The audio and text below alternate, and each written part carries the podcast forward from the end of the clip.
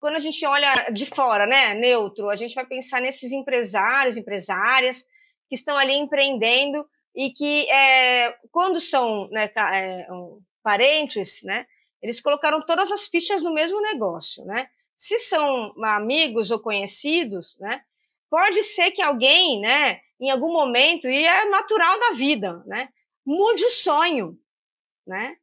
Mude o sonho. E isso acaba acontecendo nessa questão de uma primeira geração, né? Não necessariamente é, todos vão ter o mesmo sonho, da mesmo, do mesmo setor da economia ou da mesma atividade. Por isso a questão reputacional é muito importante, porque embora pode ser uma família, né, irmãos, irmãs ou pais, né, um, um casamento que está ali empreendendo juntos, né, é, no final todos estão trabalhando, tá certo? Só que não necessariamente esse sonho que começou muito bem agora, daqui a 10 anos, é o mesmo sonho.